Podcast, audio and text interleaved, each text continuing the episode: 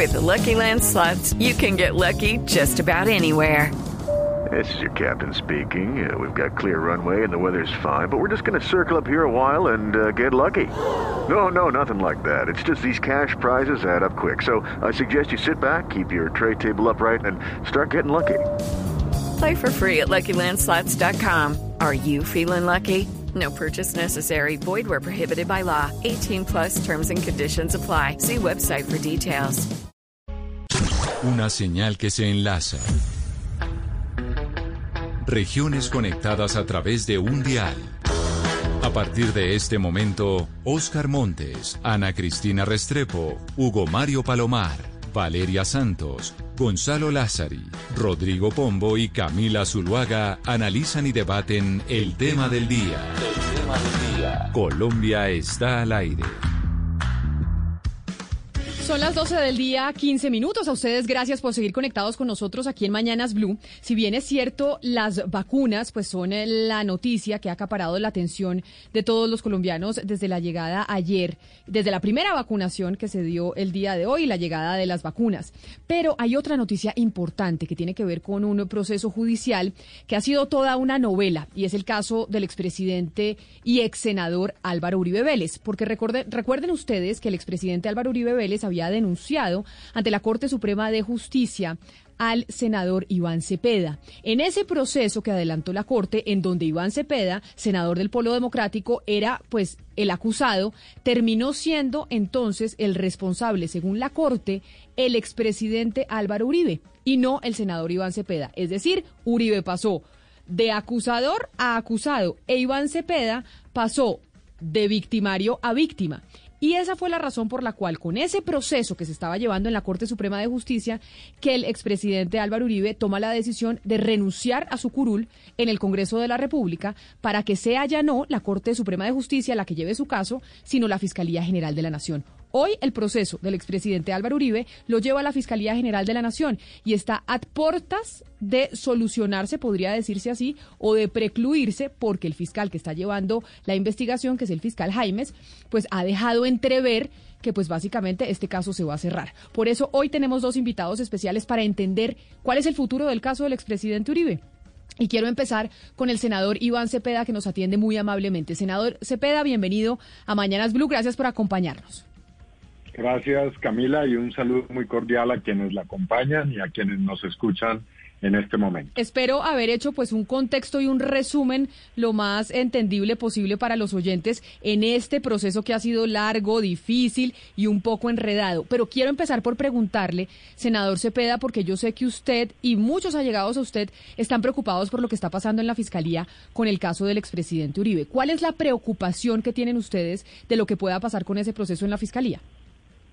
Bueno, yo agregaría un par de notas al contexto. La primera es que fui absuelto en la Procuraduría porque también hubo una queja en la Procuraduría y también en el Consejo de Estado una acción de pérdida de investidura y después de que comenzó el proceso hay una decisión de llevar a juicio al señor Diego Cadena, quien era intermediario del ex senador Uribe con personas que estaban en las cárceles y también eh, eh, la Corte Suprema está por decidir la situación del representante a la Cámara Álvaro, Hernán Prada, quien también aparece en todos estos hechos eh, como un posible coautor. y con relación a nuestras preocupaciones son claras. El señor fiscal Jaimes, quien no aceptó una recusación que tiene razones absolutamente de peso, pues se ha dedicado fundamentalmente en estos meses a eh, eh, expresar públicamente, lo ha hecho en escenarios judiciales y también en otros, que él no valora lo que hizo la Corte Suprema de Justicia. Es decir, una investigación muy seria que ha tenido distintos momentos, un amplio recaudo probatorio que es muy sólido, eh, una medida de aseguramiento que tiene más de 1.500 páginas todo eso ha sido sencillamente desechado por el señor fiscal, quien eh, ha ordenado una serie de diligencias y pruebas en algunos casos que repiten lo que ya hizo la Corte y la gran pregunta es por qué está haciendo eso cuando el máximo tribunal de la justicia eh, penal en Colombia ha hecho ya una investigación. Y en segundo lugar, eh, otra duda, ¿por qué ha desaparecido del escenario judicial ahora el ex senador Uribe? Y las pruebas y todas las diligencias se dedican a investigar a otras personas. Pero, senador Cepeda. principal y como algunos de nosotros? Esa es la pregunta que nos hacemos. Pero usted hace esa pregunta y muchas veces cuando uno se hace ese tipo de interrogante ya tiene la respuesta de antemano. ¿Cuál cree usted, o sea, es decir, cuál es la respuesta que usted le da a que esa sea la actitud del fiscal Jaimes? Porque hay que recordar una cosa, y ya más adelante hablaremos, para los que me están preguntando, con el abogado del expresidente Álvaro Uribe. Vamos a hablar por la misma cantidad de tiempo con la parte y contraparte. Lo que pasa es que las partes no se querían enfrentar y por eso empezamos con el senador Iván Cepeda. Recordemos que el expresidente Uribe renuncia a la Corte Suprema de Justicia para que sea la Fiscalía la que lo investigue. Renuncia al, Congreso de la República, discúlpeme, para que sea la Fiscalía la que lo investigue. ¿Cuál es la respuesta que usted da entonces a, esa actitud del fiscal Jaimes? ¿Que ya el, presidente Uribe y su defensa sabían que esto era lo que iba a pasar en la Fiscalía? Bueno, primero no, no debatimos con el, el doctor Granados porque tenemos para eso el escenario judicial y esto es con todo el respeto, pero él anoche en un programa de televisión en el que coincidimos, dijo, anunció prácticamente que ya eh, podíamos tener la certeza de hacia dónde iba la investigación del eh, fiscal Jaime. Dijo eh, que iba, el país iba a sorprender por los hallazgos que ha hecho la fiscalía. Es decir, no somos nosotros los que estamos haciendo esas, digamos, esos vaticinios, sino que tenemos claro para dónde va este asunto. Y por supuesto aquí eh, lo que hay es una marcada intención por eh, intentar eh, de una manera que a nuestro modo de ver va contra toda evidencia y contra un, repito, muy sólido acervo probatorio, sacar un poco a empellones este caso que tiene a mi modo de ver pues la necesidad de dilucidarse en un escenario de juicio y no a partir de unas actuaciones como las que hemos visto que para eh, nuestro criterio tienen inmensa parcialidad. El fiscal Jaime no ha actuado de la misma forma con relación a las solicitudes que le hemos hecho a las víctimas que con las que ha hecho la contraparte. Senador, hay dos temas nuevos que han generado polémica y son nuevos porque son material probatorio que está teniendo en cuenta la Fiscalía que no tuvo en cuenta la Corte Suprema de Justicia el testimonio del Tuso Sierra que se va a dar hoy y que va a hablar de esa reunión, esa famosa reunión que tuvieron usted, Piedad Córdoba eh, y Rodrigo Lara en el 2009. Y además va a tener en cuenta siete SIM cards que se encontraron en la celda del señor Monsalvi. Las personas se preguntan por qué la Corte Suprema de Justicia no tuvo en cuenta estas dos pruebas siendo tan relevantes para el proceso. Y entonces, ¿qué, o sea, y entonces, ¿por qué le critican a la Fiscalía que en este momento tenga en cuenta y valore las pruebas simplemente porque son relevantes para el caso? Bueno, lo primero es que es una mentira eh, que la Corte Suprema de Justicia no haya tenido en cuenta el testimonio del señor Juan Carlos Sierra. La, la, sala de instrucción citó al señor Sierra en dos oportunidades y el señor Sierra decidió no salir a eh, eh, pues dar su testimonio ante la Corte Suprema. Así que eh, aquí no se le puede seguir diciendo a la opinión pública algo que no es cierto. La Corte Suprema sí llamó al señor Sierra. El señor Sierra no quiso testificar ante la Corte. Eso está absolutamente probado. Bueno, pero en segundo lugar, la pregunta que nos hacemos nosotros es la siguiente. ¿Por qué el fiscal Jaimes cita al eh, señor Sierra, cosa que pues está muy bien, pero ¿por qué no cita a su abogado, al señor Retureta? Quien ha dicho públicamente que él estuvo presente en esa conversación y que si él hubiera detectado o si hubiera escuchado alguna ilegalidad en esa conversación que se tuvo, pues como ciudadano americano y como abogado su deber hubiera sido eh, inmediatamente acudir ante la Fiscalía de Estados Unidos para denunciar ese hecho ilegal. Entonces, es decir, usted no tiene ningún problema, senador, que se tenga en cuenta el testimonio del Tuso Sierra, siempre y cuando se tenga en cuenta el del abogado. Absolutamente ninguno, absolutamente ninguno. Y nosotros hemos pedido que, es decir, la Corte pidió que el señor Sierra testificara, pero él no quiso acceder a ese llamado. Pero, eh, en segundo lugar, eh, pues obviamente esto de la SIM card, perfecto, que se investigue, no, no hay ningún problema y muy bien que lo haga el señor el señor Jaimes, pero nuestra pregunta es por qué no se investiga otras cosas que debieran profundizarse en la investigación de la Corte Suprema. Y en esto me refiero a todas las conversaciones Vamos a retomar la comunicación con el eh, senador Iván Cepeda porque se cortó. Pero lo cierto aquí, Valeria, es que en la fiscalía el fiscal Jaime se está tomando en cuenta unas pruebas que, según la defensa del expresidente Uribe, no tuvo en cuenta la Corte Suprema de Justicia. Ya se solucionó ese debate que había sobre ante qué ley se iba a llevar este proceso. Y el fiscal dice, a nosotros sí nos parece pertinente incluir estas nuevas pruebas, en este caso el testimonio del Tuso Sierra y las SIM cards del eh, señor Monsalve, en donde se puede ver algún tipo de comunicación con el senador Cepeda. Lo que pasa, Camila, es que obviamente aquí hay un debate jurídico porque la Corte Suprema de Justicia entregó el proceso ya habiendo formulado una imputación.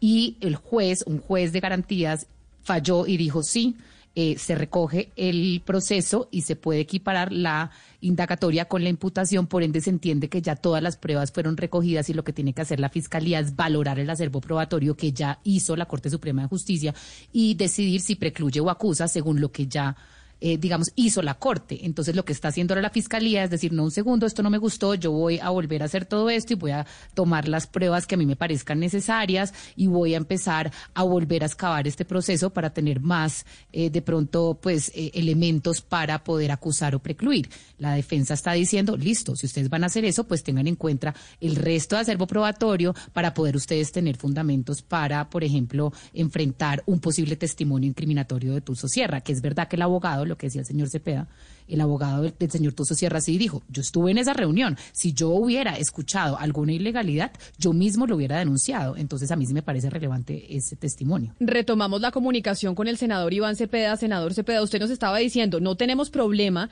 con que se sumen las pruebas que se quieran sumar en este proceso que está llevando la Fiscalía, pero estamos reclamando al fiscal Jaimes por qué no está teniendo en cuenta otras pruebas que también son importantes en el caso.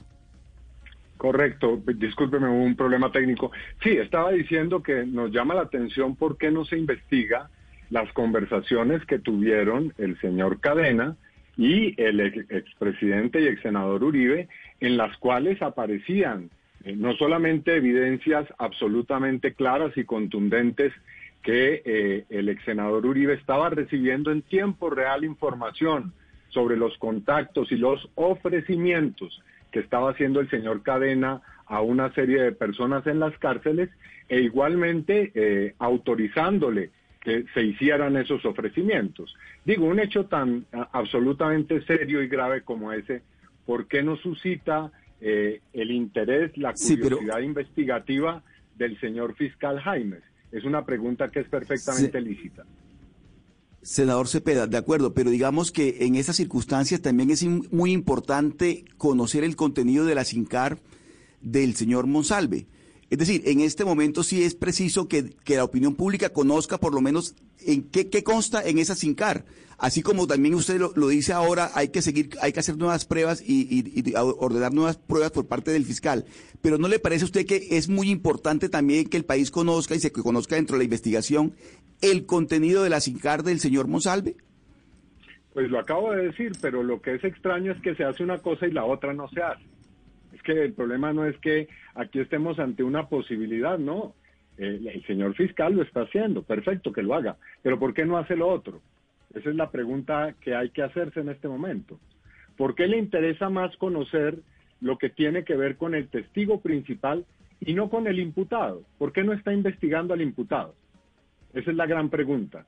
¿Por qué en una investigación que está dirigida a determinar la responsabilidad de una persona, no se la investiga a ella, sino se investiga a un testigo que lo acusa y además de eso se investiga a las víctimas? Eso es lo más interesante de todo. ¿Por qué el señor fiscal muestra más interés en intentar revivir un proceso en mi contra, como no me cabe duda lo está intentando hacer, eh, y en cambio eh, su labor parece destinada a dejar absolutamente intacta la responsabilidad del ex senador Uribe y por el contrario, declarar que no hay bases sólidas para formular una acusación en su contra. Aquí, senador Cepeda, entonces estamos frente a una situación muy compleja en el país y es el expresidente Uribe y su defensa no le creen a la Corte Suprema de Justicia, dicen que la Corte Suprema de Justicia estaba politizada, razón por la cual renuncian a su curul y dice nos vamos a la Fiscalía. Y en el caso suyo dice yo no le creo a la Fiscalía porque aquí la Fiscalía quiere favorecer al expresidente Álvaro Uribe y básicamente lo que está buscando el fiscal Jaimes es inculparme a mí que es lo que dice exactamente igualito, dice el expresidente Uribe y su defensa en el caso de la Corte Suprema de Justicia. Y yo sí le quisiera preguntar, porque usted pues plantea interrogantes, pero si usted tiene la respuesta es, ¿cuáles son las evidencias que tendría usted para decir y su defensa que la Fiscalía de verdad lo que quiere favorecer es al exmandatario y pues, digamos, involucrarlo a usted en todo este proceso? Bueno, primero vamos por, lo, por la, introducción que usted le hace a la pregunta. Eh, bueno, en primer lugar, eh, el, el ex senador Uribe no es que no creyera en la Corte Suprema. No, él fue a la Corte Suprema a acusarme. Es decir, él creía en la Corte Suprema de Justicia, fue, instauró una denuncia penal y cuando un juez, un magistrado, demostró que yo era una persona que no estaba involucrado en los hechos, pues entonces comenzó una campaña contra ese juez el señor magistrado Barceló. Luego, cuando otro juez distinto, otra persona, lo investiga y comienza a demostrar también que él puede tener responsabilidad en unos hechos, pues también comienza a atacarlo. Y no solamente comienza a atacarlo, sino que decide, eh, pues sencillamente salirse del Congreso para rehuir la competencia de la Corte Suprema. Yo estoy haciendo una pregunta con relación a la Fiscalía que es totalmente válida. ¿Por qué no se está investigando lo que ya había avanzado la Corte Suprema de Justicia, que es un tribunal que hasta donde yo entiendo es un tribunal reconocido por la ley y por el ordenamiento constitucional cuyas decisiones hay que acatar.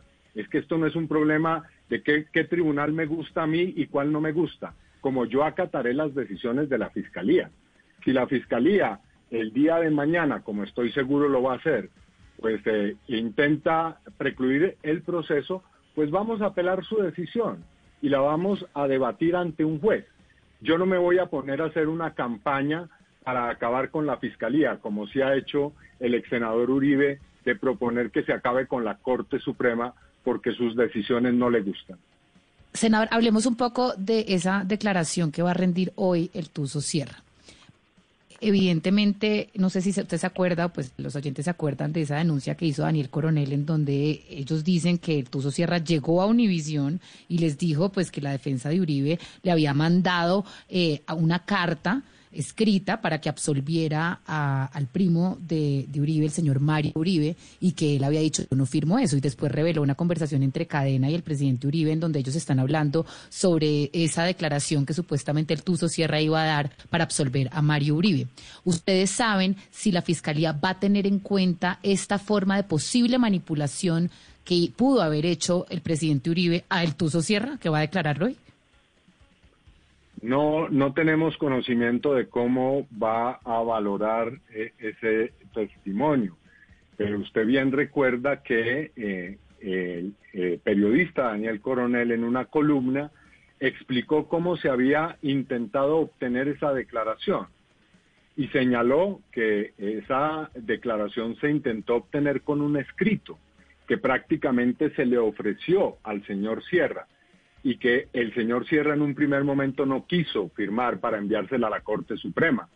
Y eh, eh, lo que dice el periodista coronel es que en un momento el eh, expresidente Álvaro Uribe, de una manera bastante nerviosa y exaltada, le dice al señor Cadena que debe, pues, a toda costa obtener esta declaración. Eso es lo que dice esa columna de opinión. Bueno, esperaríamos que sobre eso haya, por supuesto, alguna clase de pregunta, como también lo acabo de señalar con relación a la declaración del abogado Retureta, eh, quien lo ha dicho públicamente, no encontró ninguna ilegalidad en esa conversación. O también sobre otro hecho que es fundamental, y es que el señor Sierra ha testificado en eh, los tribunales de justicia y paz eh, en repetidas oportunidades, acusando no solamente a familiares de Álvaro Uribe, como usted bien menciona, a su primo, el ex senador Mario Uribe, sino también al propio expresidente Álvaro Uribe de una serie de hechos. Así que eh, es una invención que fuéramos en una delegación con la ex senadora Piedad Córdoba y también con el congresista Rodrigo Lara a eh, intentar inducir al señor Sierra a hacer declaraciones que él dio voluntariamente ante la justicia especial, perdón, la justicia, justicia y paz eh, hace años. Ese es, por supuesto, un montaje y creo que es fundamental si el fiscal actúa en derecho y de manera rigurosa que eso se pregunte y se establezca. Senador Cepeda, hay grupos de ciudadanos que están haciendo eh, el seguimiento de este caso, dado todas las particularidades y las complejidades que hay de por medio y los intereses tan poderosos. ¿Cómo ha sido la relación eh, de, usted particularmente con, esos grupos ciudadanos y, eh, es decir, cómo, cómo se ha manejado ese intercambio de información para hacer el seguimiento de este caso? Bueno, si la pregunta es si yo estoy de alguna manera alentando ese tipo de expresiones, tengo que decirle claramente que no. Eh, sí tengo personas amigas muy cercanas en ese grupo de ciudadanos, les agradezco sus expresiones de solidaridad, pero me limito hasta ahí a dar una opinión sobre ese particular. Senador, en las preguntas que usted le hace a la Fiscalía, yo también diría quejas y en esto que usted tuiteó el otro día en el que usted dice que el tema de la CIM es como que se está ambientando la preclusión del caso contra el expresidente Álvaro Uribe Vélez. Yo sé que usted no lo ha dicho explícitamente, pero eso le quiero preguntar. ¿Usted sugiere una suerte de sintonía entre la defensa del expresidente y el fiscal Jaimes? Eh, ¿me, ¿Me equivoco? No, yo no he dicho eso ni, ni lo he afirmado públicamente. Lo que estoy señalando es que no tenemos garantías desde eh, la posición de mis abogados y la mía, y creo que también en eso interpreto al doctor Montealegre y al doctor Perdón. Pero usted dijo que se está ambientando la decisión. Usted dijo que se está ambientando la decisión. Sí, claro que sí. Eso lo, lo, estoy afirmando, sí. señor. Se está ambientando una decisión. Pero eso es distinto a decir que hay una sintonía. Pues son claramente dos afirmaciones distintas. Lo que estoy diciendo, lo que estoy diciendo es que hay una serie de hechos que estamos viendo con mucha preocupación. No se está investigando al imputado, punto número uno, no se está teniendo en cuenta lo que ha investigado la Corte Suprema de Justicia para nada y por lo tanto se está desechando e invalidando. Y tercero, sí, se están creando ante la opinión pública una serie de hechos para ambientar una decisión. Esas tres cosas las he afirmado y las sostengo. Senador Cepeda, yo he tratado de hacerle esta pregunta de varias formas y usted no me ha respondido. Voy a ver si tengo éxito. Con el mayor gusto estoy siempre disponible. ¿Cuál sería la motivación del fiscal Jaimes entonces para no tener en cuenta esas pruebas y esas otras investigaciones dentro del caso del expresidente Álvaro Uribe? ¿Por qué el fiscal Jaimes? ¿Por qué la fiscalía tendría esa motivación? Yo lo he dicho y lo reitero, yo creo que el fiscal Jaime tiene una posición parcializada en este caso y desde el comienzo creo que ya tomó una decisión. Es mi, digamos, es lo que yo estoy percibiendo y lo he dicho. Por eso lo recusé como fiscal, porque creo que no es imparcial, porque creo que hay hechos que son demostrables que muestran que no era un funcionario que pudiera asumir una investigación de este calibre sin tener una posición ya tomada. Y puedo mencionar esos hechos. Ya he mencionado aquí algunos. Pero, por ejemplo, las razones para que nosotros lo recusáramos son plenamente válidas. El doctor Jaimes sostiene con uno de mis abogados, el doctor Ramiro Bejarano, un pleito que ha tenido ya pues historia desde hace 10 años. Ese es un motivo objetivo para que él tuviera que declararse impedido y prosperara la recusación que no se aceptó. Y podría mencionar otros hechos, pero bueno, creo que ese es el asunto de fondo, por supuesto. Pues es el senador Iván Cepeda. Espero haber dado respuesta satisfactoria. Claro que sí, quería yo saber qué era lo que había detrás. Es el senador Iván Cepeda del Polo Democrático, la contraparte en este caso del eh, expresidente Álvaro Uribe, que le agradezco mucho, senador Cepeda, por haber estado con nosotros, por habernos explicado su punto y observaciones frente al proceso que está llevando la Fiscalía en cabeza del señor Jaimes frente al expresidente Álvaro Uribe. Feliz tarde para usted, senador Cepeda. A ustedes muchas gracias, como siempre, Camila. Y ahora vamos a saludar al defensor del expresidente Uribe, que es el abogado penalista Jaime Granados. Doctor Granados, bienvenido a Mañanas Blue. Gracias por escuchar al, senador Cepeda y también por aceptar esta invitación de Blue Radio.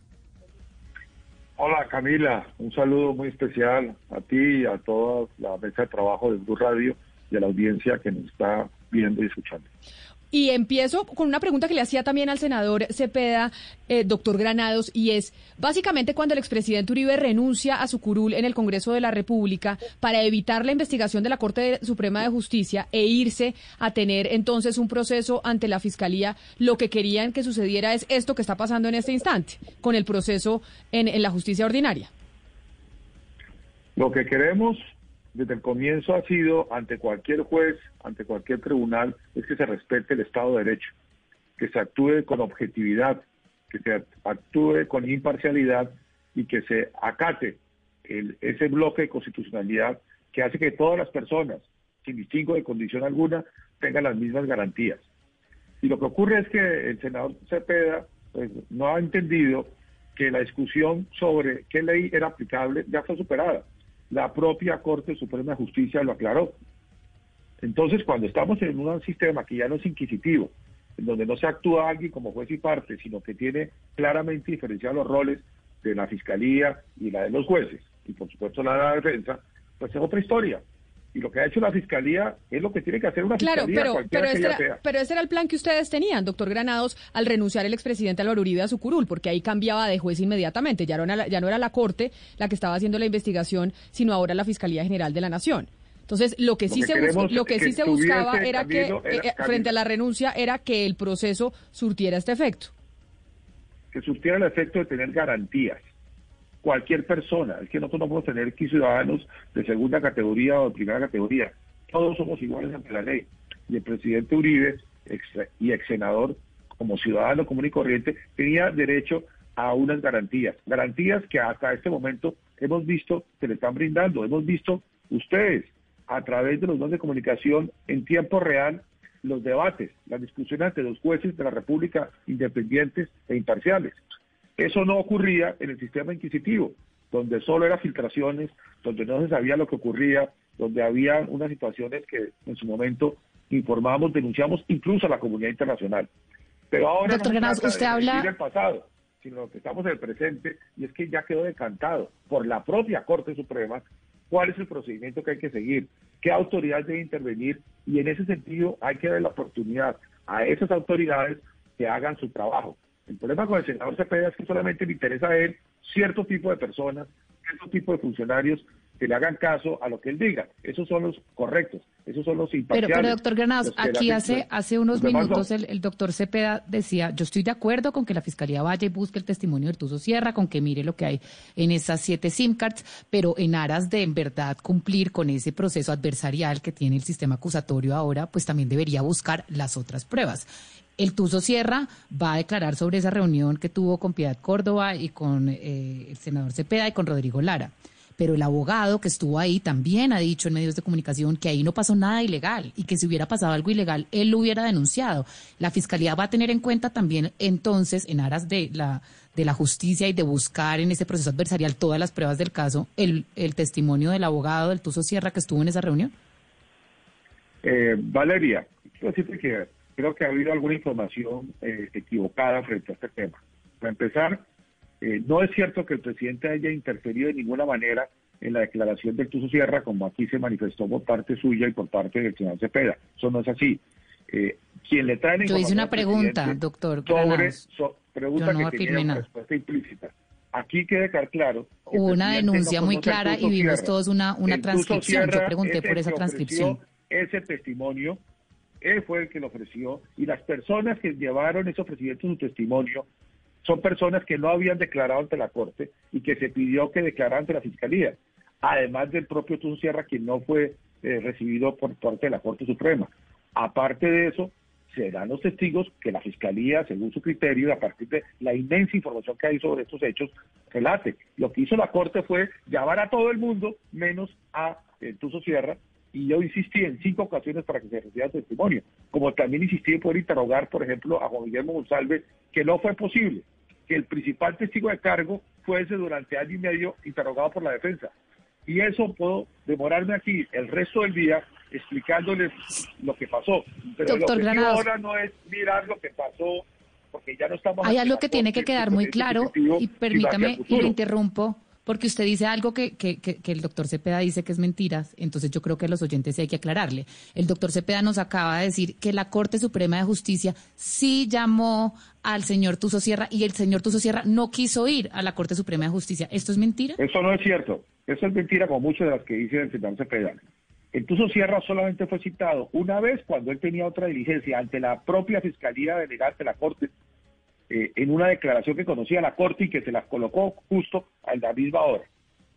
Él que manifestó en su momento, según consta en el expediente, que él no podía atender dos declaraciones a la vez y nunca más fue citado, nunca más. Y esta defensa, aquí presente, cinco veces pidió que se le citara. Así que el tema eh, es claro que no había ningún interés de recibirle. Como tampoco citó a toda la cadena de personas que intervinieron en la información. No citó a Roque Arismendi, por ejemplo. No citó al señor Aguilar no citó a Fabio Valencia Cosio. Entonces, eh, créame, nosotros hemos conocido y estudiado este proceso desde el día uno hasta ahora y sabemos cuando quieren decir mentiras y cuando no. Aquí lo que estamos tratando es en un escenario absolutamente imparcial. Y eso es bueno que la, que, la opinión pública lo sepa. Aquí la Fiscalía no toma decisiones a espaldas de las personas y por sí sola. No, lo que hace la Fiscalía, que está sujeto a una serie de controles, la decisión que tome, que no sabemos cuál es la que va a tomar, aspiramos que sea obviamente favorable al presidente, pero solo la fiscalía lo sabrá, tendrá que ser avalada en cualquier sentido por un juez de conocimiento y tendrá que hacerse una audiencia que será pública. Pero si eso... los argumentos. Entonces, ¿cuál es el problema? Porque hay que tener temor a la decisión. Pero si eso es así, doctor Granados, ¿por qué razón entonces, eh, y, y, usted también lo ha dicho, y, lo, y era una de las acusaciones que hacía ahora el senador Cepeda, es que desde la defensa del expresidente Álvaro Uribe, es decir, desde usted y su oficina, pues están básicamente ya cantando victoria y diciendo que van a ganar el proceso?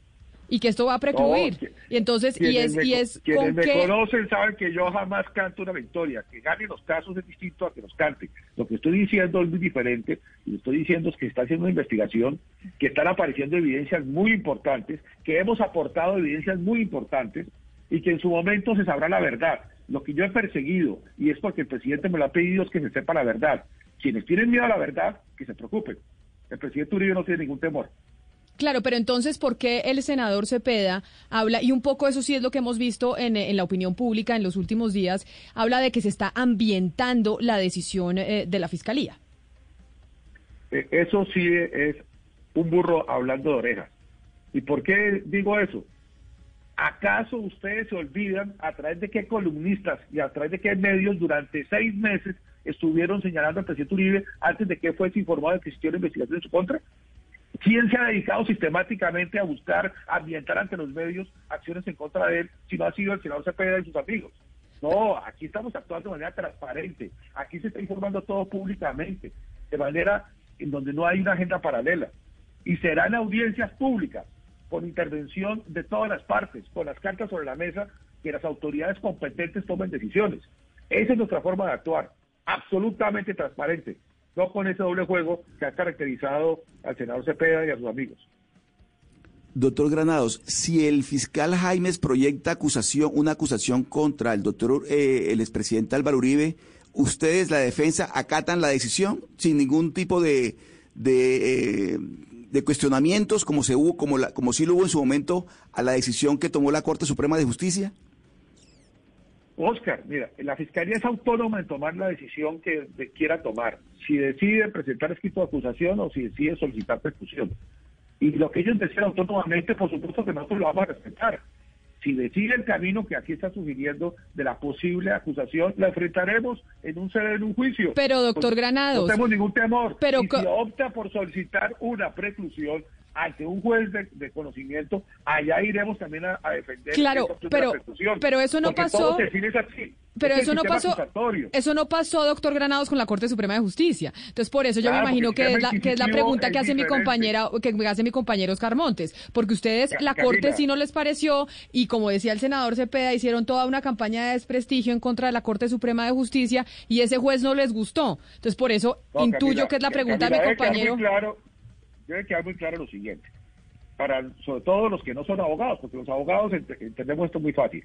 El sistema anterior, el sistema inquisitivo, hace que alguien sea juez y parte. ¿En qué lugar del mundo puede haber garantías de imparcialidad cuando alguien es juez y parte? Se dio el cambio hace casi 20 años al sistema penal acusatorio justamente para dar garantías de igualdad entre las partes y que un tercero imparcial te defina. De eso es lo que se trata. Y en buena hora se dio ese paso gracias al fiscal Camilo Osorio en su momento. Entonces, aquí no se trata de revivir el pasado. Aquí lo que se trata es de decir que cuestionamos la actuación de la Corte porque no nos pareció que fuese imparcial, porque era juez y parte. Pero... teníamos infinidad de argumentos que en su momento expresamos incluso a la comunidad internacional que ha hecho eco sobre Pero, doctor Granados, Pero aparte hay un de problema. es que el momento actual es otro. El momento que vimos actualmente es otro. Y es que hay unas reglas de juego dadas por la Constitución que establece que hay un órgano encargado de investigar y acusar que la Fiscalía y hay un órgano judicial independiente que define sobre eso que la Fiscalía le lleve en cualquier sentido, a favor o en contra será la fiscalía. Pero doctor Granados, su criterio, usted, pues, usted está diciendo básicamente que en un proceso inquisitivo pues las partes no tienen garantías y esto cómo es posible si actualmente hay procesos bajo ese proceso en este bajo ese procedimiento en este momento en la corte y por años en Colombia se llevaron a cabo procesos penales bajo el procedimiento inquisitivo. ¿Usted está diciendo que todos esos procedimientos inquisitivos nunca eso- tuvieron garantías para las partes?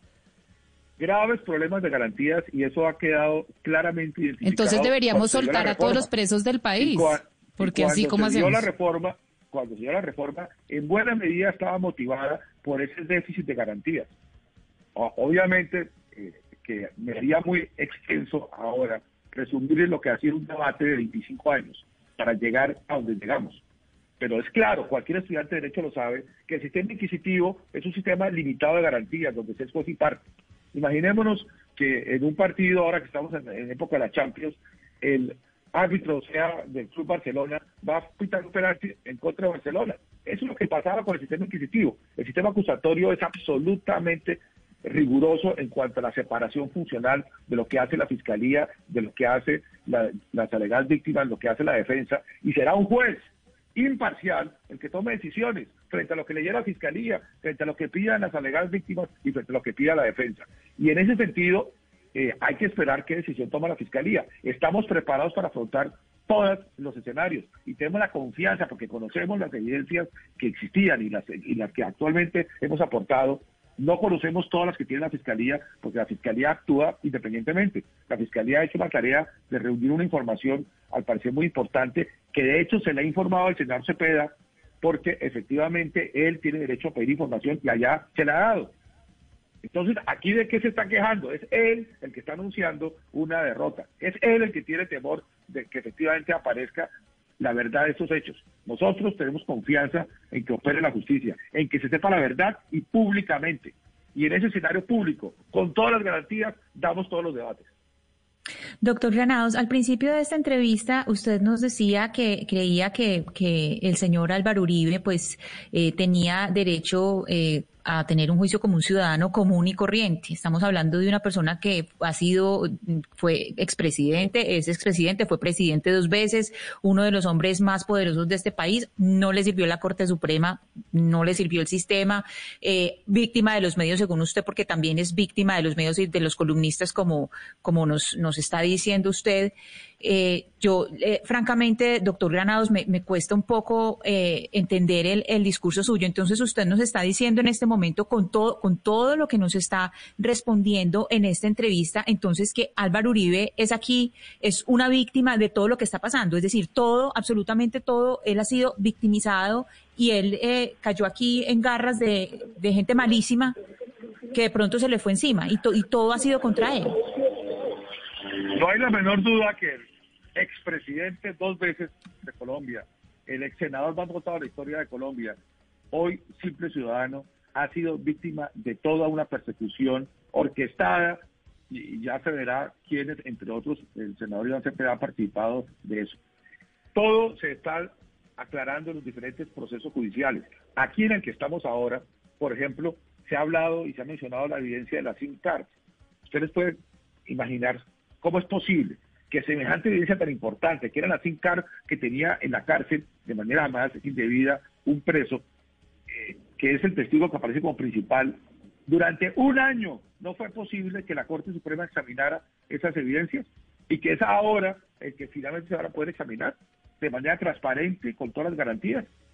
Es lo que muestra simple y sencillamente que en el pasado el presidente fue víctima de una serie de actuaciones que a un columnista, por muy importante que sea, le dedique más de 100 columnas a un tema cada ocho días replicando algo que todavía no había ocurrido, que se demoró seis meses que ocurriera. Esa es una demostración que efectivamente existía un intercambio de información entre esta y otras personas.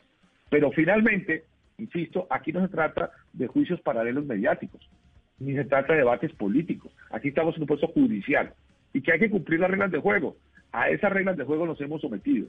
A esas reglas de juego estamos confiados en que va a aparecer la verdad que se va a hacer justicia conforme a esa verdad y esa es nuestra garantía. Doctor Granados, pero reglas de juego depende porque una gran conclusión de este proceso es que ustedes no se sintieron nunca cómodos con la Corte Suprema, incluso sugirieron que, que le filtraban información a la prensa y por el otro lado, pues el senador Cepeda no se siente cómodo con la Fiscalía y dice que ya hay una decisión tomada. Usted como abogado, pues en la mitad queda un gran descrédito a la justicia en que una de las partes pues desconfía totalmente de la otra y que tanto Corte Suprema como Fiscalía dicen las dos partes no ha sido objetivo. Esa es una gran conclusión de este juicio, ¿no?